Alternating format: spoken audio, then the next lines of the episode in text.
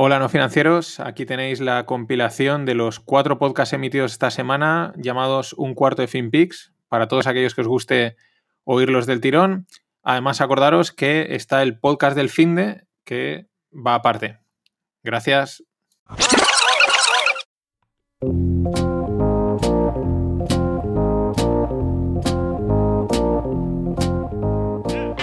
Bienvenidos a FinPix, tu cuarto de hora de actualidad en finanzas, mercados, startups, blockchain y lo que surja. Disclaimer, no se hacen recomendaciones de inversión, son solo opiniones e informaciones de este curioso mundo del dinero. Soy Mariano Angulo, esto es No Financieros y vamos al lío.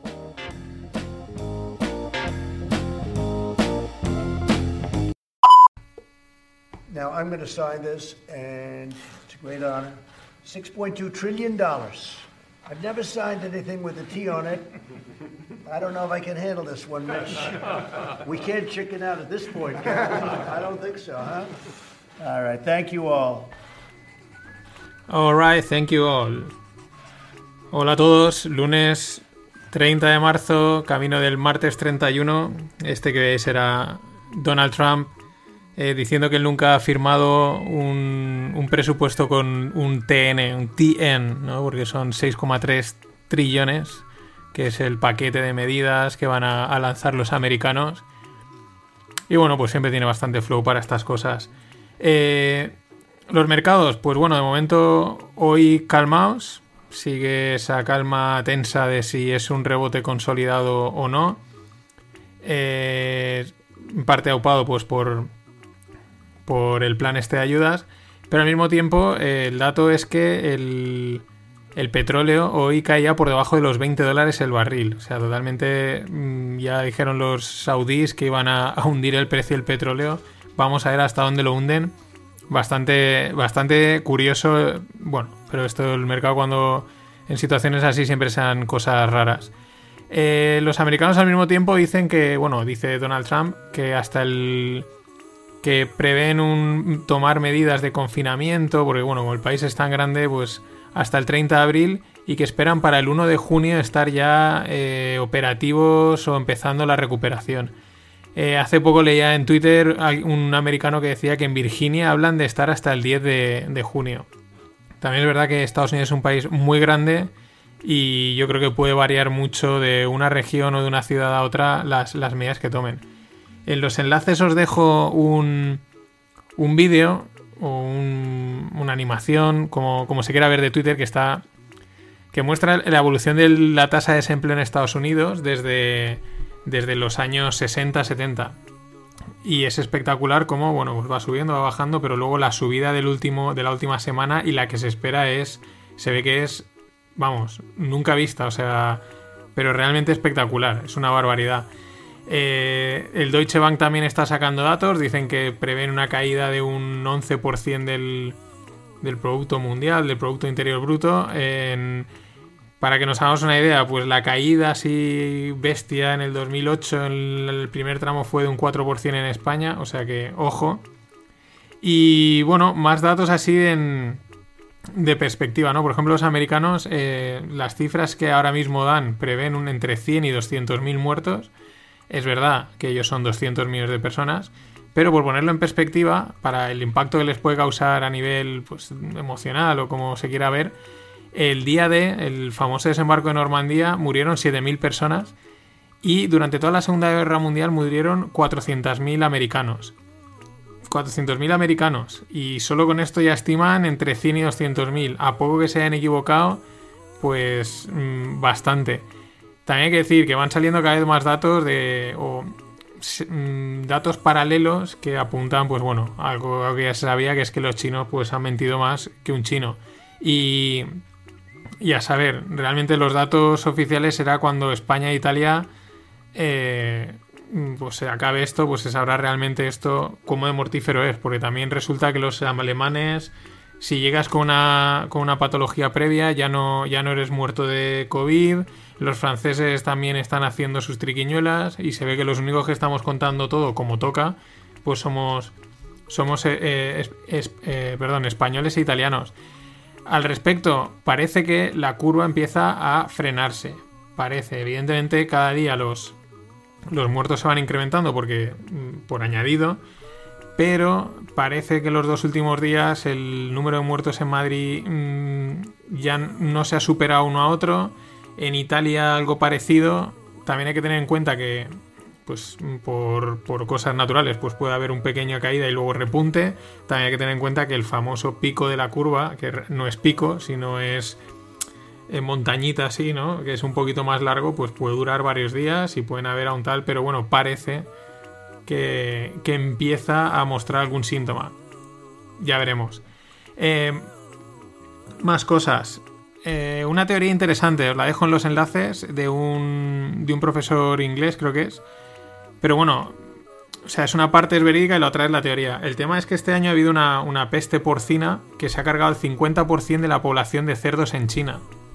Y eso es así, y, eso es el hecho. Y según este profesor, eso ha llevado a, que se dispare el consumo de otras carnes y sobre todo el mercado de, carnes fuera de, regulación, ¿no? De una manera salvaje y, ilegal. Y eso pues podría haber quizá aumentado las probabilidades. Hay que, hablar, hay que entender que estas son probabilidades de, de lo que ha pasado.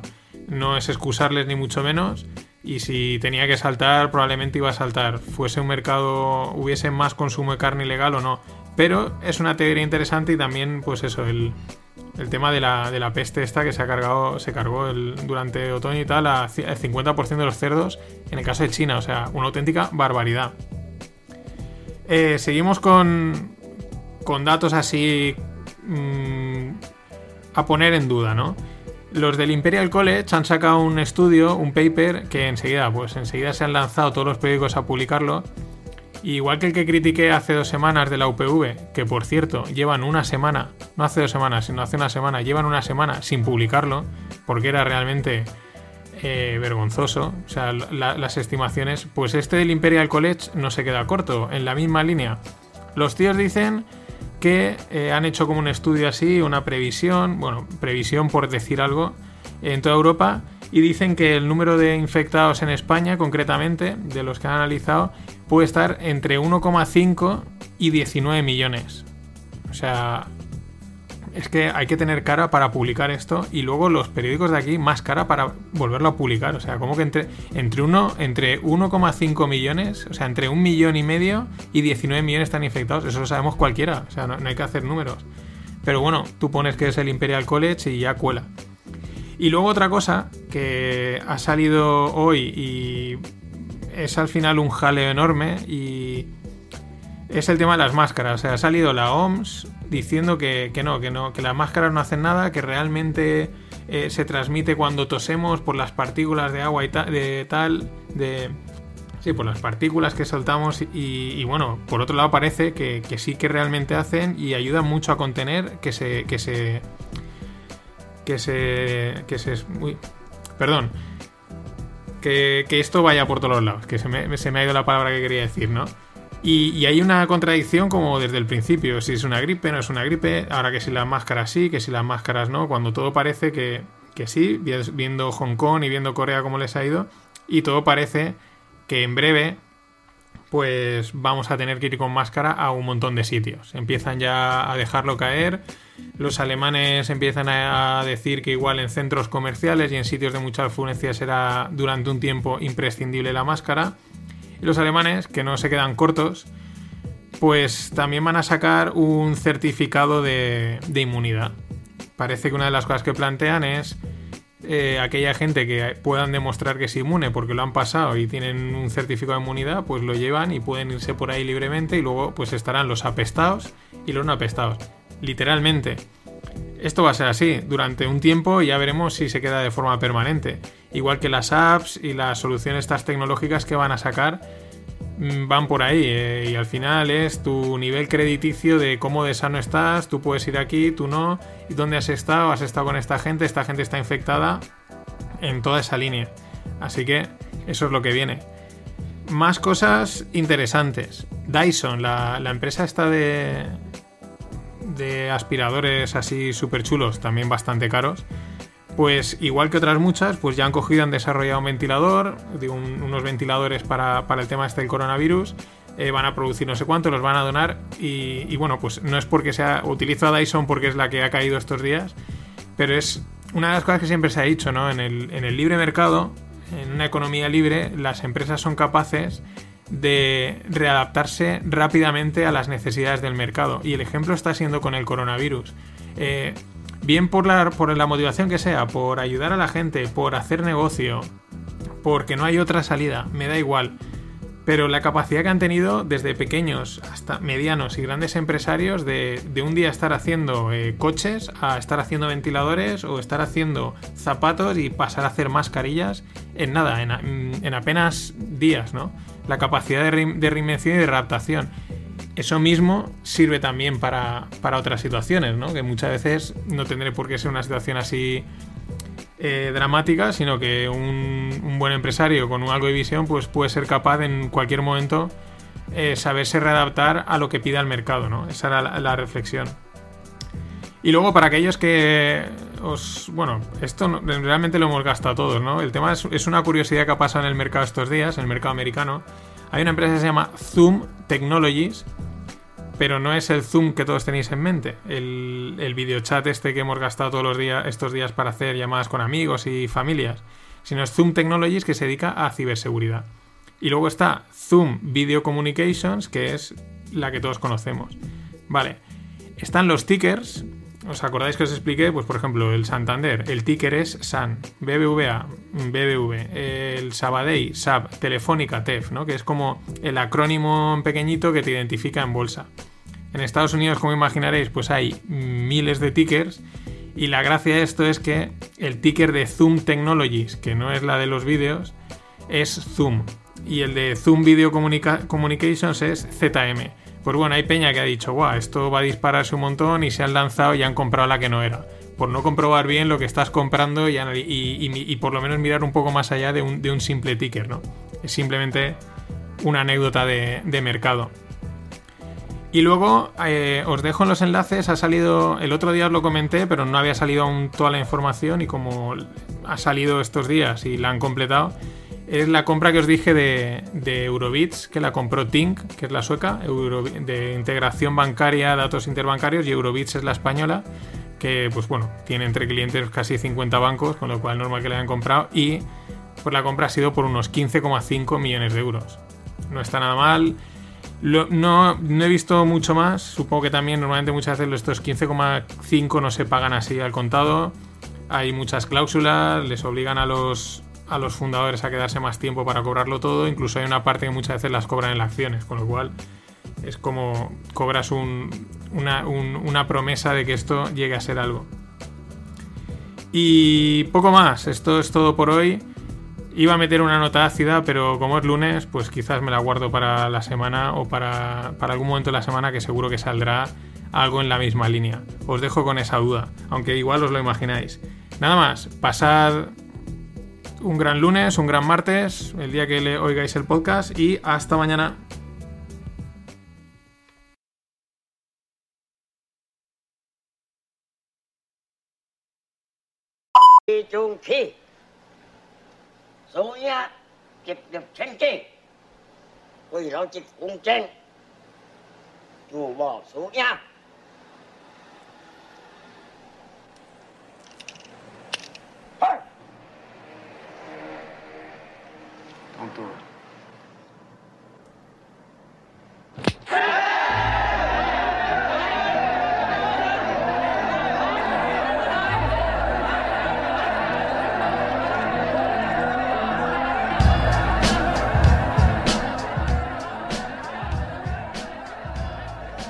Hace poco os decía que casi que empezaba a preocuparme poco el coronavirus y las finanzas o la economía y lo que más preocupaba era me empezaba a preocupar era la parte político político democrática. Esta escena es la de El cazador gran película de Deer Hunter. Escena final no os he puesto toda la escena para no desvelaros lo que sucede en el que juegan a la ruleta rusa. Yo creo que creo personalmente que desde hace un par de años España lleva jugando a la ruleta rusa constantemente y es culpa de todos de momento pues el tambor de la, de la pistola tiene dos balas, está rolando y no podemos hacer nada, solo podemos esperar a que se atasque la pistola y ni siquiera se dispare.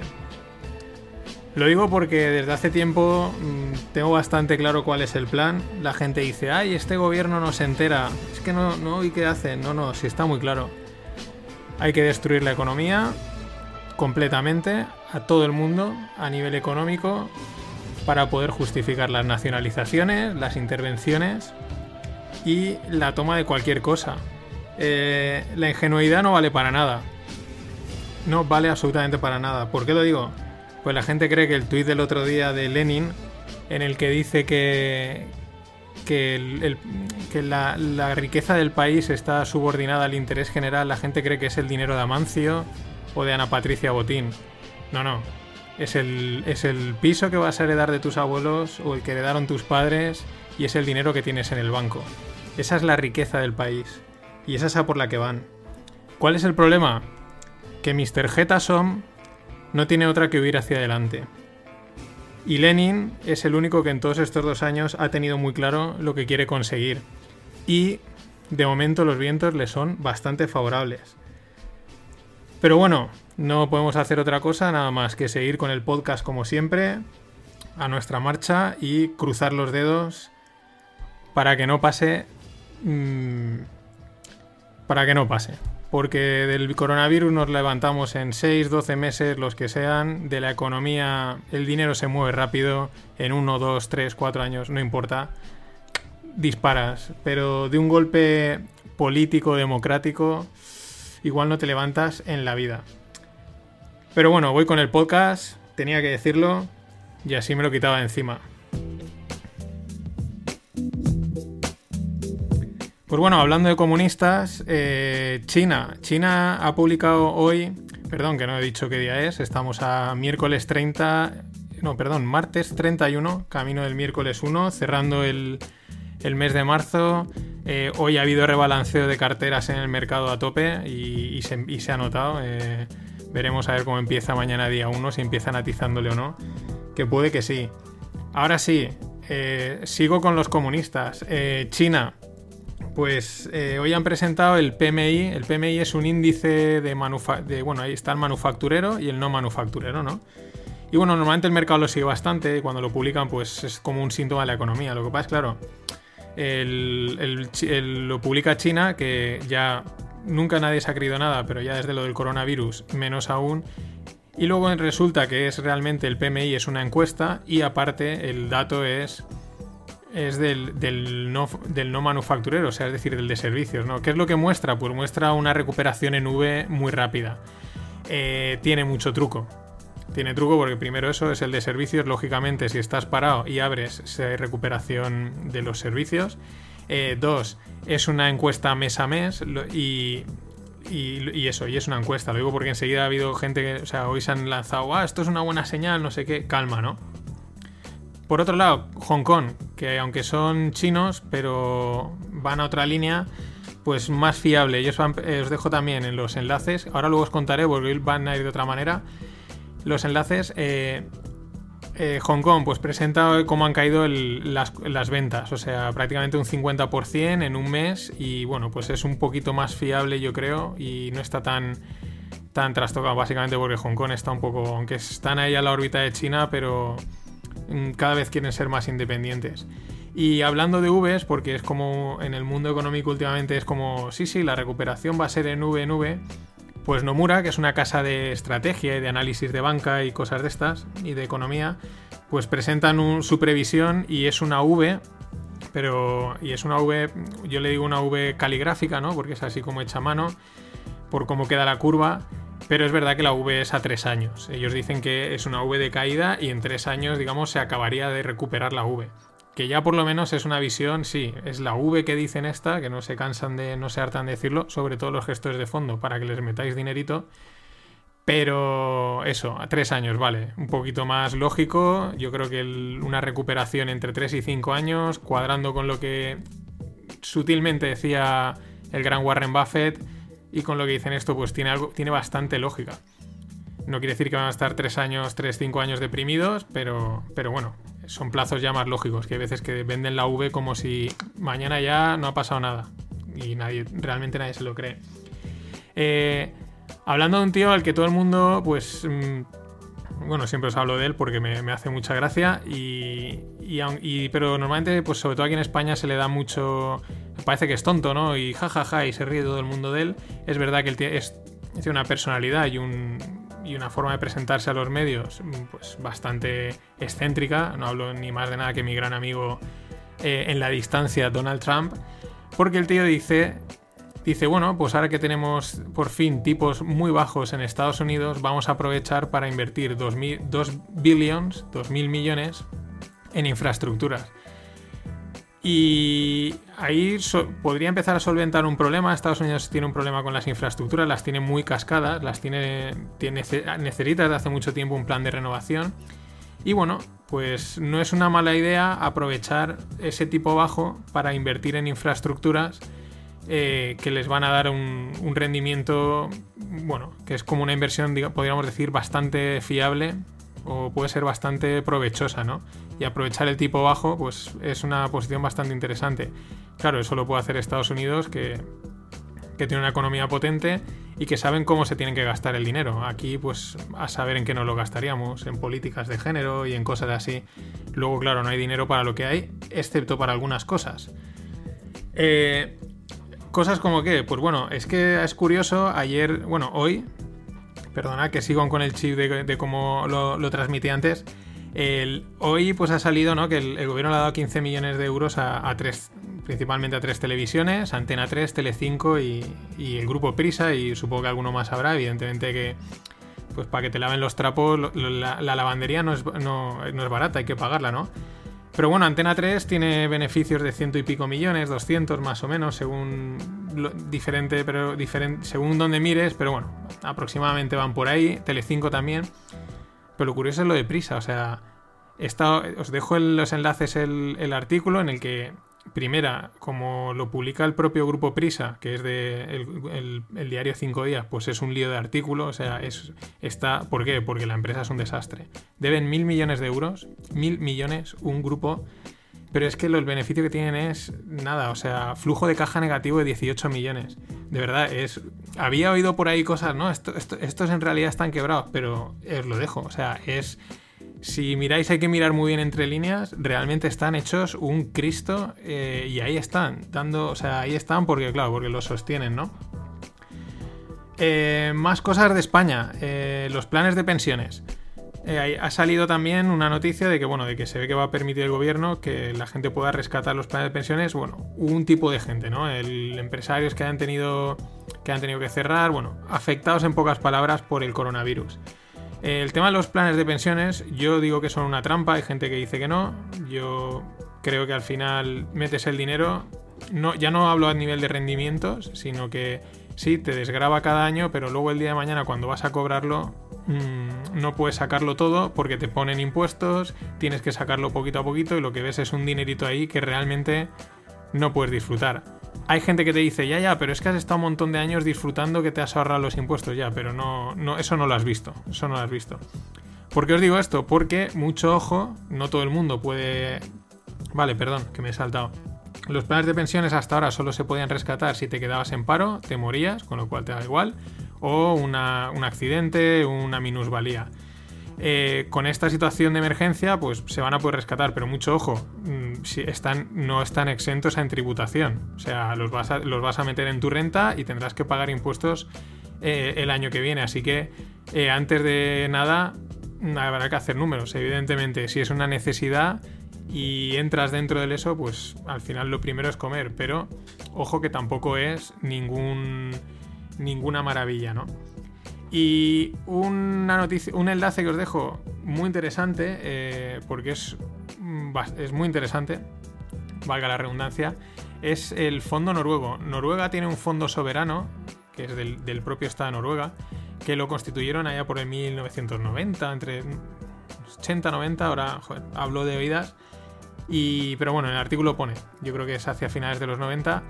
¿Y cómo lo constituyeron? Porque Noruega tiene, tiene reservas de petróleo, tiene un negocio de petróleo bastante importante y de todo el beneficio que sacan del petróleo, pues decidieron una parte ir metiéndola en un fondo de, de inversión que es del propio Estado.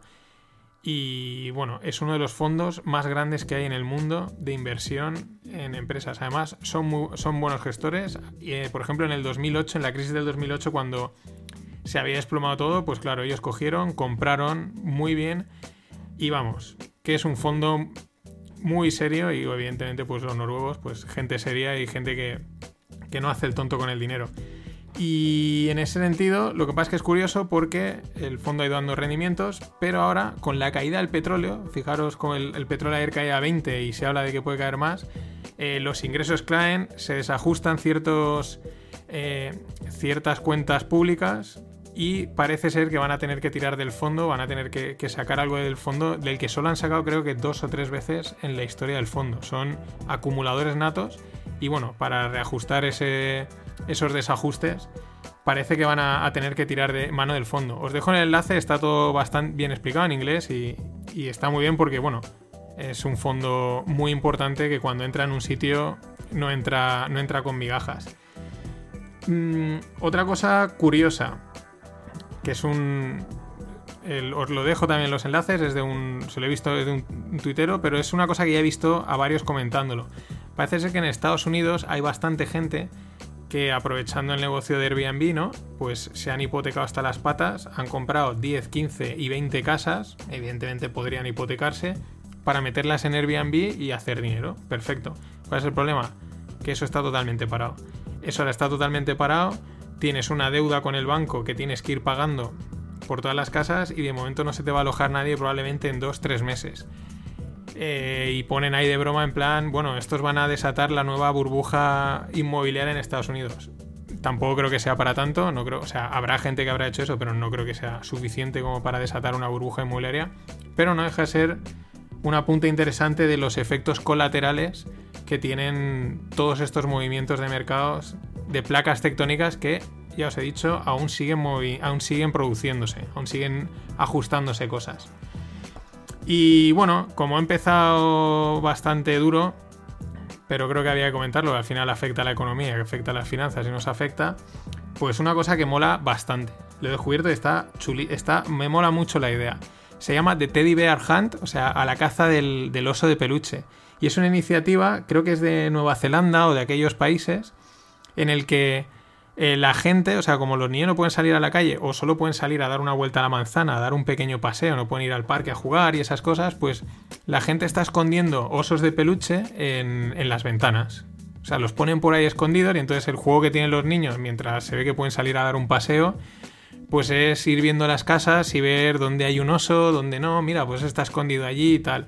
La verdad es que la idea está bastante chula. Ellos que pueden salir aquí, pues de momento no. Supongo que en breve, pues por lo menos un paseíto a la manzana, espero que, les dejen salir. Nada más, bueno, sí, la última cosa. Hoy los enlaces voy a cambiar, voy a publicar igual en Twitter, Facebook, eh, LinkedIn, en el grupo de Telegram. Pero veréis que en vez de salir toda la lista de enlaces, va a salir un solo enlace que va a mi página web. Es un post en la página web. Eh, es una nueva prueba. En la misma página web también está el, episodio para que lo podáis oír y están ahí los enlaces clasificados por si mola más, si mola menos y aparte todas las cosas que algunas veces saco de Twitter pues están embebidas, ¿no? Entonces no tenéis que darle al clic, simplemente entrando veréis ahí eh, pues eso, las, como las capturas de, de los, de los tweets y podéis clicar y salir. Yo creo que pues creo que mola más o queda más visual y os ahorra clics a vosotros y aparte me genera algunas visitillas a la web que eso a Google le mola, le mola bastante que actualices la web y haya, y haya algo de movimiento, aunque sea poco.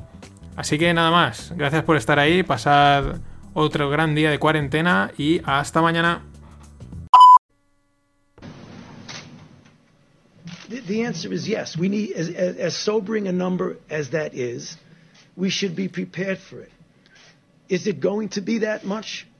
I hope not. And I think the more we push on the mitigation, the less likelihood it would be that number. But as being realistic, we need to prepare ourselves that that is a possibility that that's what we will see. short period of time for that to happen.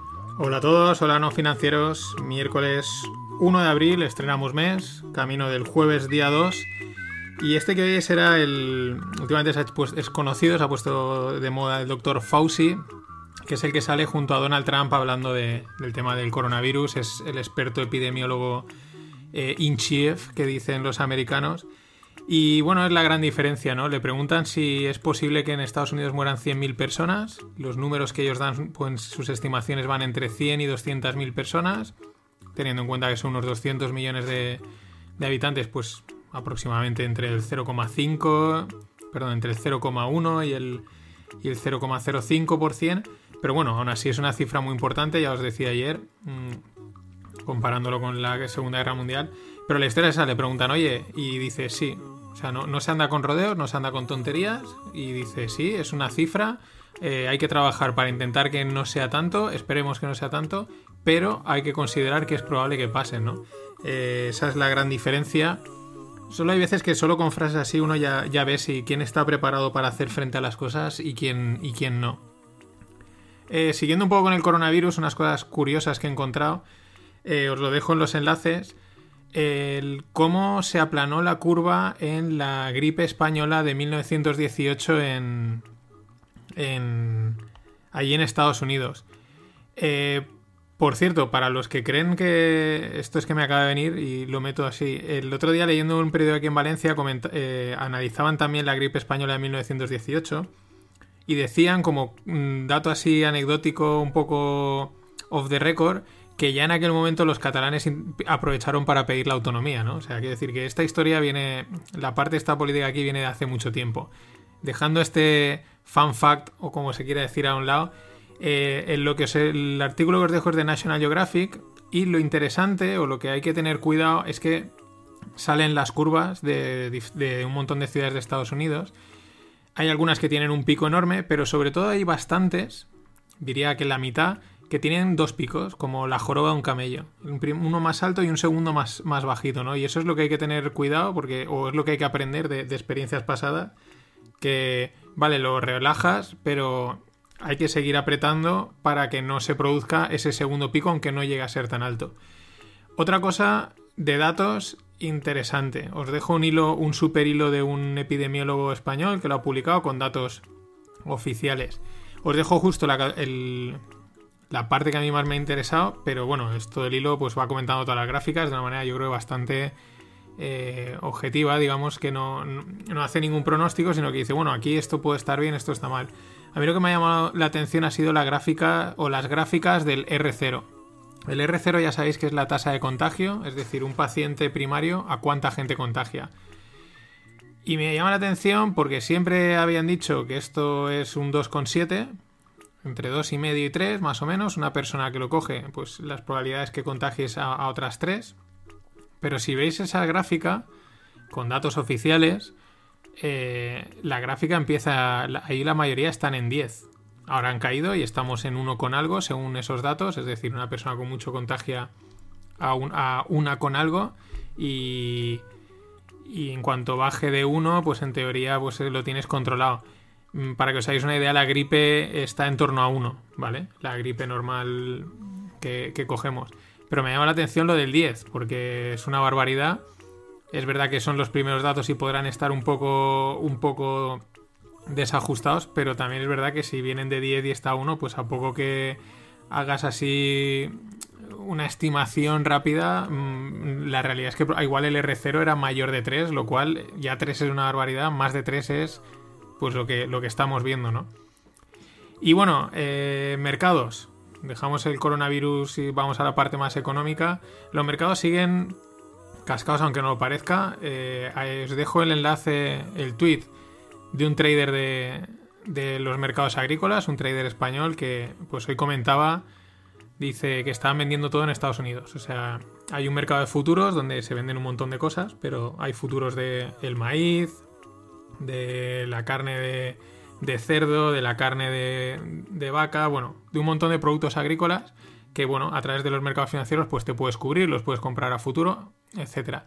Y el tío decía que dice, "Oye, es que se está vendiendo todo, se está liquidando", dice, "Al final la gente que va aquí a comprar, hay gente que va a especular, pero hay otra gente que va a comprar para simplemente darle de comer a sus cerdos o darle de comer a sus, a sus vacas o, o lo que sea, ¿no? Para grandes plantaciones, ¿no? Y, y llamaba la atención eso y él mismo comentaba, dice, esto está totalmente roto, ¿no? Están liquidando y esto mm, veremos a ver hacia dónde tira. Hace poco leía también otro, otro análisis de que los eh, Rusia es un gran productor de grano, de granos, ¿no? De, cebadas y cosas de estas. No sé si sea cebada, pero bueno, para que entendáis el grano por dónde va. Y, y que iban a restringir la, la exportación de grano, que iban a limitar la producción de grano. Mm, aquí veremos esto si simplemente es un conato de mercado o anticipa algún tipo de problema en los suministros de comida. Es verdad que estamos hablando de Rusia y de Estados Unidos, pero mm, bueno, mercado siempre, eh, este tipo de cosas las anticipa siempre bastante bien. Otro tweet que os dejo muy interesante eh, de, un, de otro trader que dice que bueno, que cuando hay problemas de, eh, de liquidez a nivel de calle, que es lo que ahora pasa, ¿no? Pues al final también hay problemas de liquidez en el mercado, ¿no? Y es un, es un círculo que se muerde, una pescadilla que se muerde la cola, porque también cuando en, en el 2008 hubieron problemas de liquidez en los mercados, al final acabó afectando a, a, digamos, la economía real, aunque todo es economía, me hace gracia lo de economía real.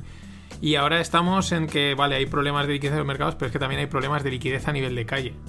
Y bueno, pues veremos a ver, pero es verdad que esto eh, es una situación muy, muy rara. Eh, otro dato, otro artículo os dejo interesante, porque va un poco en la línea. El cierre de una planta de producción de comida, de carne, perdón, en Denver. ¿Cuál es el dato? Pues que, bueno, pues igual que aquí, ¿no? Ellos estarán produciendo porque al final la comida es un bien necesario y se, no se para, pero han aparecido dos casos en la fábrica y toda la fábrica cerrada. Claro, eh, eso puede dar a problemas de suministro porque es otra pescadilla que se muerde la cola, ¿no? Hay que, dar de, hay que producir carne o la comida que sea, pero si se han infectado los trabajadores hay que cerrar toda la fábrica y ya no se produce. Y apunta a una cosa que últimamente bastantes, algún que otro eh, economista, entre ellos, y, o analista, entre ellos el Gran Taleb, pues la superoptimización de las cadenas de producción, de las cadenas de suministro, y claro, están tan optimizadas que no tienen mm, buffer o no tienen ahí como mm, despensa, ¿no? Para, para poder tirar. Esperemos que no, pero hay que estar ahí al tanto. Situación rara como la que comenta Howard Marks. Howard Marks es uno, pues bueno, otro, otro inversor, gestor americano súper conocido, muy famoso. Y más o menos os dejo el enlace con el informe que publicaba ayer o antes de ayer. mm, Pues en la línea de lo que os he comentado, de que decía Mohamed El Erian, lo que decía Warren Buffett, lo que decían los de aquí de Valencia de Bayern Hall, pues no tiene ni idea. O sea, no, no sabe exactamente. Además, eh, se dice, bueno, si va bien, puede pasar esto. Y si va mal, puede pasar esto, ¿no? Pero no dice si va a ir bien o iba a ir mal, ¿no? O sea, se pone un escenario bueno, un escenario malo, pero tú lees la carta y dices, ostras, eh, mm, no lo ve, o sea, no ve claro. Y cuando esta gente, que normalmente suelen caracterizarse por tener un poco de visión, no lo ven, pues dices, es que no, no está nada claro. Eh, cosas curiosas que comenta es un trader que tienen en, en la gestora que dice que nunca en la vida había pasado en una misma semana de decir FOMO, que es el Fear of Missing Out, ¿no? El corre, corre, que nos perdemos la subida, al pánico. Dice, eso no había pasado nunca eh, y da una idea también un poco de, de lo volátiles incluso a nivel de decisión que está, está en los mercados y la economía, ¿no? Por eso hay gente que habla de la V y hay gente que dice, no, esto no va a ser una V, va a ser una L y va a ser una depresión que te cagas. Eh, una frase curiosa, por si la queréis buscar, dice eh, que dice Howard Marks, dice, soy, soy más bien una persona preocupada que un soñador. Y dice, quizás por eso eh, soy mejor analista de crédito que analista de acciones. Bueno, pues me parece el conocerse a sí mismo es algo muy importante y, me ha parecido interesante la frase. Yo lo que veo es, creo que va a haber deflación o es un- una idea pasajera que me ha venido porque yo, por ejemplo, el coworking hoy nos han dicho que nos deja, lo bajan a la mitad de precio durante este mes. Mm, hay otra gente también pues que están ajustándose precios y si la cosa perdura un poco más de tiempo lo que habrá es un ajuste de precios enorme básicamente porque es oye mira no te lo puedo pagar o me bajas el precio o es que o ganas cero y, es, y el otro y la otra persona igual a otros, ¿no? Oye, mira, eh, me han bajado el precio, pues eh, bájamelo tú también, ¿no? Un, efecto cadena en cuanto a un ajuste probablemente de precios, empezando, quizás ya empezado a nivel de economía real. El petróleo que os comentaba que están ahí dándole, bueno, está por los 20 dólares y bajando. Pues se ha anunciado la primera quiebra, Wittig Petroleum, una, una americana. Pues vamos, eh, una deuda y claro, con estos números probablemente no, no pueda tirar para adelante. Era, era de esperar, pero se ve que es. Yo no la conocía, Witting, y, pero se ve que es más grande de lo que, de lo que parece. Y bueno, mm, cosas también interesantes, eh, los consultores, ¿no? Este fin de semana en el. En la carta, en la newsletter de Joan Tubao, que es bastante, es muy recomendable, a través de Cardinal, pues se metía con los consultores. eh, Taleb también se mete con los consultores, pues se dedican a muchas veces a, vender humo y, poco más. Es un, gran negocio, pero no exento de, de vender humo y de vender cosas. Y un ejemplo, creo, es esta, esta, esta empresa que se llama Black Swan, eh, que ha sido vendida, pero es que es una consultora farmacéutica especializada en estrategias y epidemiología. Y dices, pero tantas epidemias hay, pero tantas estrategias necesitan las, la- las farmacéuticas para la epidemiología y si las necesitaban ahora está, la cosa no está funcionando. O sea, es impresionante el universo de las consultoras tan curiosas que hay y que ahí estén. ¿eh? Y bueno, en España eh, hoy empieza la renta, esto es inapelable, eh, no hay dinero, así que a pagar. Eh, Holanda y Alemania, que está todo el mundo con es que nos tienen que dar dinero y tal, vale, pues el dato es que, y yo tampoco, y si fuese Alemania y Holanda, tampoco nos daría dinero. Y, sé que va contra nuestro, contra nosotros, pero es así. Este año teníamos que haber cerrado, el año pasado 2019, esto aún no había estallado el, el coronavirus, con un déficit de un 2,7. ¿eh? O sea, un déficit es que eh, gastamos más de lo que ingresamos, que esto es importante. Y, perdón, de un 2, que me he equivocado. Y al final ha sido de un 2,7. Puede parecer poco, 0,7 más es poco. No, es un montón de pasta hablando de estados. Es decir, tú lo que la imagen que estás dando a toda Europa es, mira, yo no cumplo lo que digo, yo digo que voy a hacer un 2, luego un 2,7 y gasto más de lo que ingreso. Soy un derrochador nato. Así es muy difícil que Alemania, Holanda o quien sea te presten dinero. Muy, muy difícil. Pero bueno, también están los alemanes que dicen, bueno, como otros no lo hacéis, lo calculamos nosotros. Lo que asusta es que los alemanes mm, no se suelen equivocar, son unos tíos muy serios. Y dicen que cada semana de parón económico nos cuesta a los españoles concretamente 20.000 millones. Es decir, eh, más o menos creo que es un, un 1% del PIB o un 2%, ahora no lo tengo claro. Pero la cifra total es que la estimación entre 2 y 3 meses de parón pues puede suponer entre un 8 y un 14% del PIB. Una auténtica barbaridad. O sea, pensad que normalmente un crecimiento bueno en- del país es un 2%, entre un 2 y un 3% anual de crecimiento del PIB es, está muy bien. O sea, está francamente bien. Que tienes más, pues eres China y vas como un cohete. Pero un 2-3% está francamente bien de crecimiento, ¿eh? No confundir con el déficit. Y dicen que una caída de un 8 un 14, pues imaginaros. Eh, es como re- retroceder pues entre 5, entre 4, 5 y 6 años, ¿no? Otro ejemplo de los problemas de liquidez y de que el Estado no tiene pasta. Las líneas ENISA y, y CDTI son, son dos organismos del Estado que dan créditos sobre todo a empresas de innovadoras y al mundo startup. Y sí, y de innovación, empresas de innovación y empresas de startup. Pues bueno, han parado totalmente las líneas y eso es un problema, porque muchas startups dependen, necesitaban o estaban a punto de conseguir esas líneas de crédito para poder sobrevivir y están totalmente paralizadas. Y es que no hay dinero. Yo no paro de ver en Twitter y en las redes y por ahí eh, todo el mundo pidiendo ayudas para su negocio y para su profesión. Que está muy bien, que es que hay que pedirlas porque por eso has estado pagando los impuestos. Pero es que no hay dinero. O sea, todos esos impuestos que la gente ha estado pagando, eh, pues se han gastado en, en embajadas, en, manifestaciones, en, mil chorradas, en mil en que haya más empleo público, que haya más personal trabajando para el Estado que personal trabajando para empresas privadas, en todas esas cosas, y ahora no hay dinero. Entonces, es un poco, creo que es un grito al cielo, pero que no hay a ningún lado. Pero bueno, hay que pedirlo. Por eso mm, la renta no, no la van a aplazar.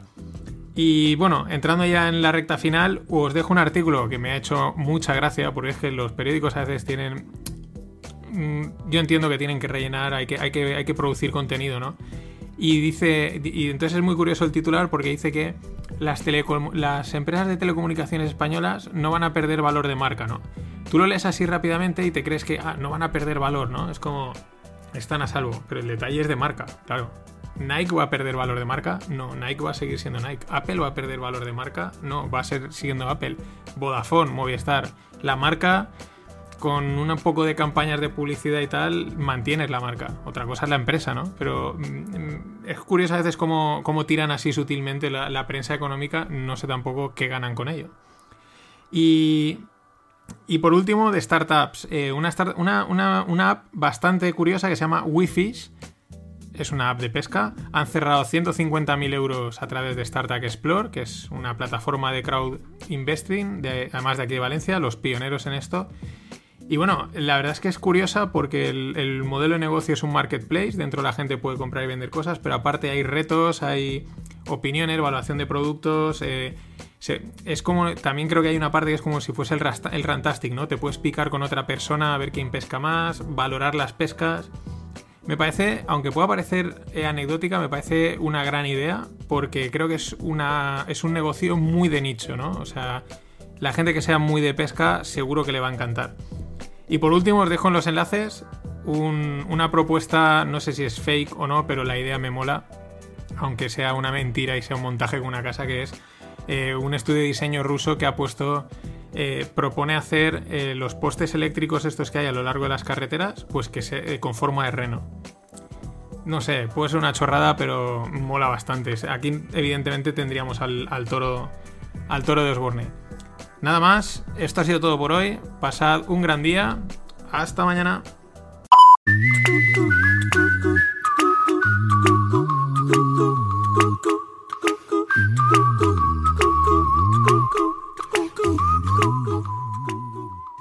Financieros, jueves 2 de abril por la noche, camino del viernes 3, a rematar la tercera semana de cuarentena. Y bueno, si ayer empezaba con el Dr. Fauci, el epidemiologist in chief, ¿no? el que está asesorando a Donald Trump, pues hoy también, aunque no pongo su, su discurso porque era más largo, eh, porque dice que él como especialista en, pues como experto en toda su dilatada carrera en cuanto a enfermedades de este tipo, es el primer virus que se encuentra tan mm, tan complicado, ¿no? Tan complicado en el sentido de que dice que pues cada paciente muestra unos síntomas muy dispares cada uno, a cada persona le afecta de una manera muy distinta y eso dificulta mucho el, el seguirlo, el identificarlo y el poderlo tratar. Eh, eso eh, mola que lo reconozca un, experto, pero también nosotros, si solo con ver a nuestro alrededor, eh, si conocemos a alguien o los casos que salen en la tele, los pocos casos que salen en la tele, porque hay un poco de apagón informativo, eh, pues es verdad. Y yo, por ejemplo, yo estoy convencido que a finales de, de enero, principios de febrero lo tuve, porque cumplo bastantes síntomas, pero pero tampoco, ¿no? Y pero no sé. Pero bueno, lo dice Fauci. Por eso también lo que hablaba, lo que hablaba hoy con un grupo de amigos y también por- a raíz de un tema que saco aquí, los, los estudios, ¿no? Que los he criticado bastantes estudios de, estos de predicción porque es que no, no dan, no han acertado ni una. Eh, pero ni una. ¿Por qué no han acertado ni una? Eh, primera porque se han atrevido a publicarlos. O sea, eso es lo primero. Deberías de ver los datos y decir, oye, esto no debo publicarlo. Pero, bueno, venga, aceptamos la valentía. ¿Qué es lo que pasa? Que no hay, no hay datos. todos estos modelos de predicción funcionan en base a que primero se entrenan.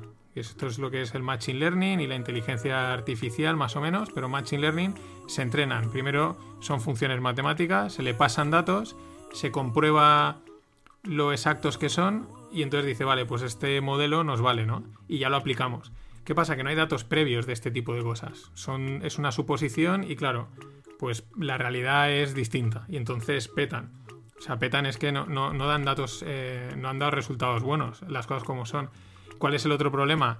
Que los datos que hay, eh, pues tampoco son exactos, ¿no? Porque todos sabemos que en todos los países están ocultando muertos, eh, contando a los que son, no se sabe realmente cuánta gente hay infectada, entonces eso hace más complicado predecir y luego aparte que hay ciertas variables que como nunca se han hecho o no hay mediciones de ellas, como eso, el confinamiento, eh, mm, por ejemplo, el, pues eso, el parece que no, pero que la gente esté creando respiradores, que se estén sacando hospitales de, digamos, de, de debajo de la manga, pues eso también ayuda un poco a, combatir la enfermedad, ¿no? Por eso muchos de estos, de estos modelos han fallado.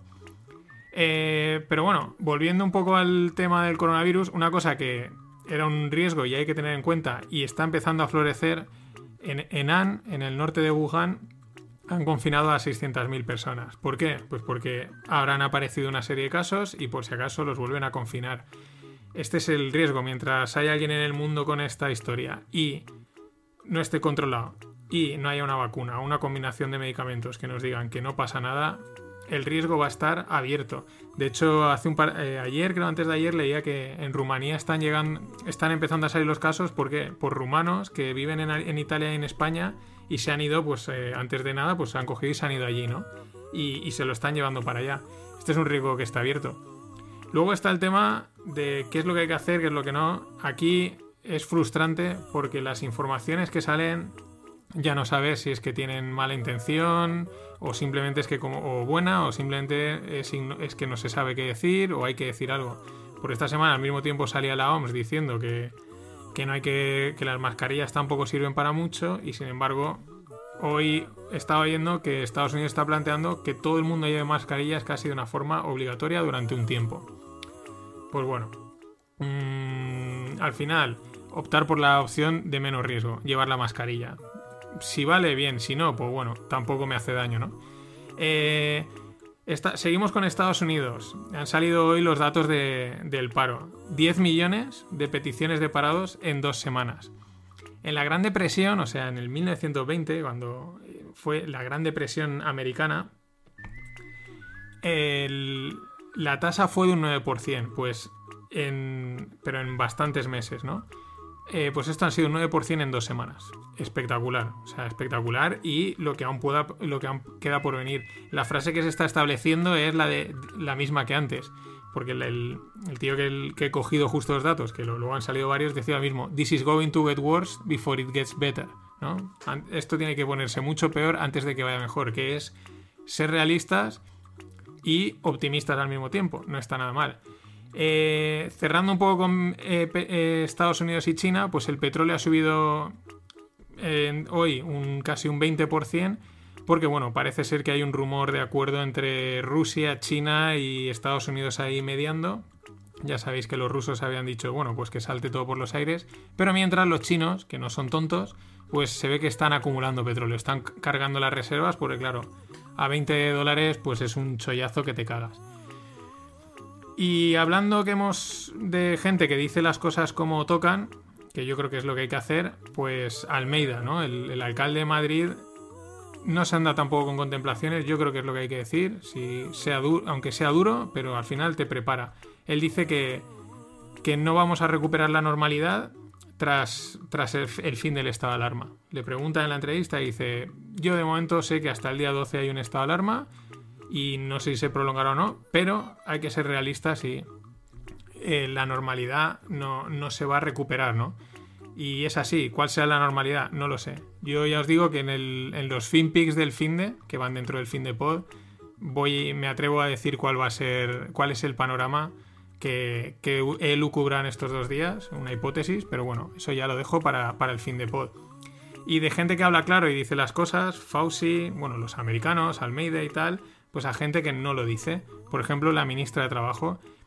Eh, estás en casa, eh, tu empresa te ha enviado a casa, mm, estás cobrando el subsidio al 75% del Estado, pues bien, no estás parado. No estás parado. Según ella, lo dice riéndose, los ERTE no son paro. Mm, Monta una milonga enorme.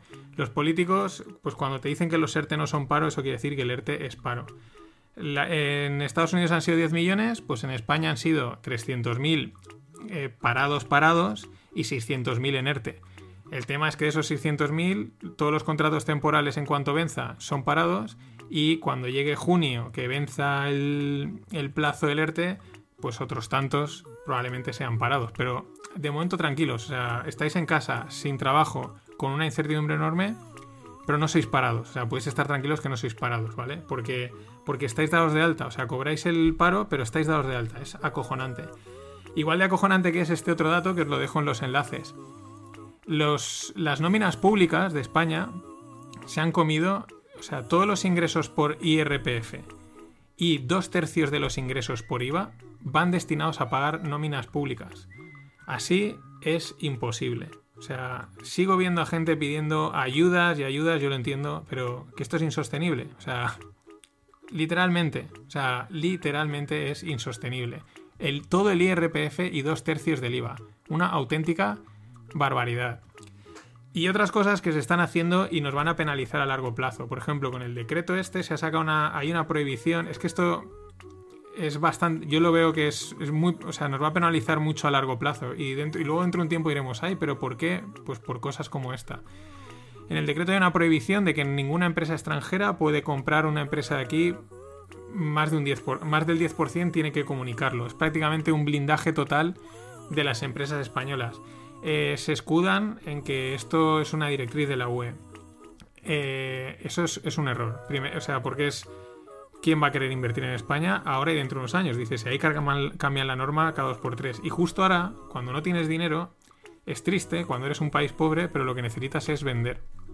Los países ricos compran, como Suiza hace poco eh, parece que va, comprará la bolsa española, pero y los países pobres vendemos. Y viene bien, porque igual consigues engañar a algún, algún millonario, alguna empresa que está un poco perdida y le engañas, le colocas a alguna empresa mala tuya que esté endeudada hasta arriba y ya salva los muebles. Pero ahora eso no va a ser posible. Siguiendo con empresas, otra, otra información os la dejo en los enlaces. Dicen que las aerolíneas solo tienen caja para dos meses.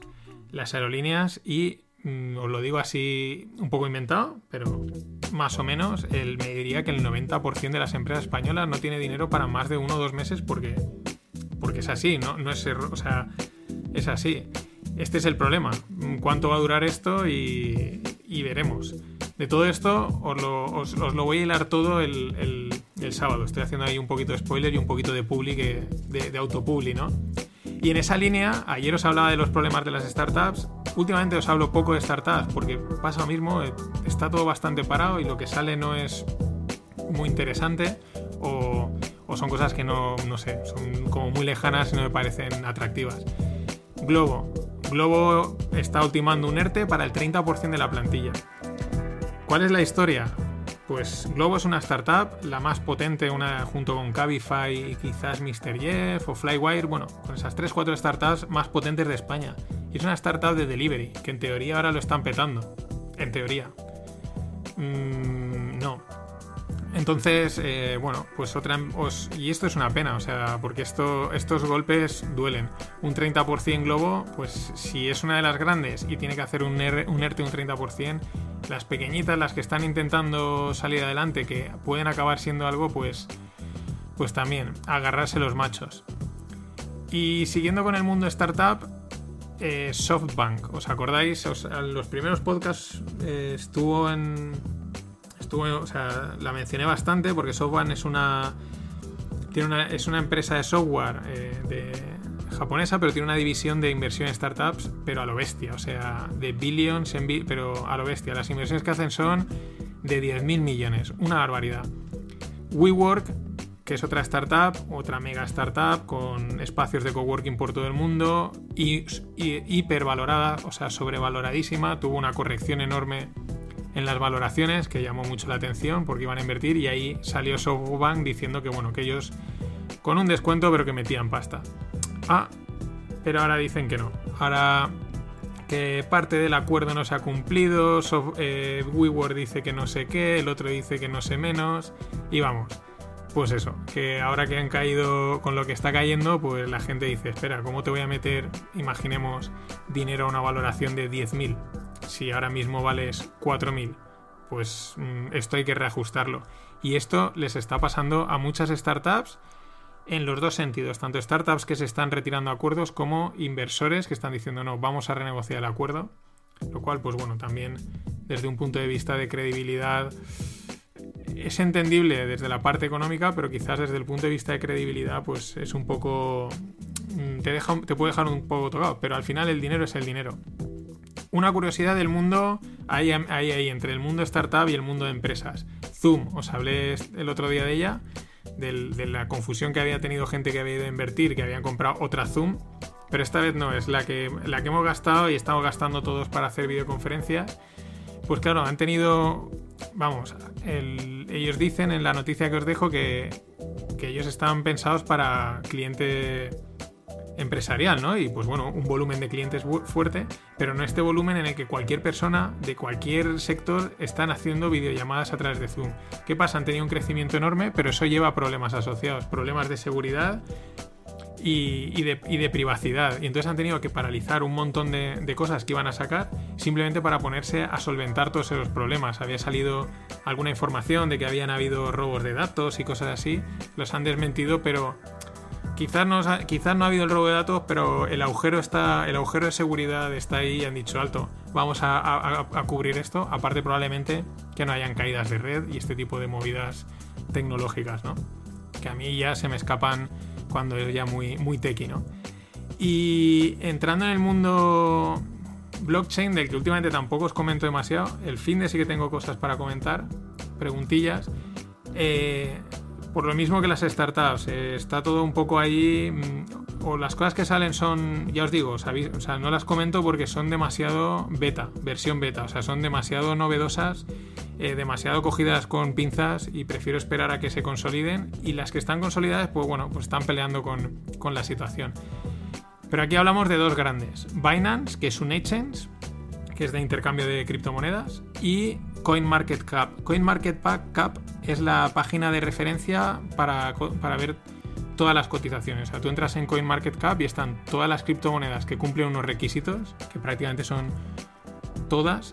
Ellos los listan y entonces tú puedes ahí ver, pues desde por órdenes de pues cuál es la que más dinero tiene, cuál es, bueno, eh, la, la que más ha subido en bolsa, pues tienes como un listado de todas las criptomonedas y luego información de ellas. Está bastante, es bastante chula la página. Bueno, Binance ha comprado CoinMarketCap, un movimiento muy importante porque son dos grandes nombres en el mundo blockchain a día de hoy. Y bueno, la cifra es de 400 millones de dólares, una auténtica pasta. Aquí vuelve a entrar billions and billions and Billions and billions and billions and billions. Pues con los billions en billions en and billions y dejándoos el medio spoiler del fin de billions me despido. Eh, pasado un gran jueves, viernes, pasado un gran día y hasta el sábado.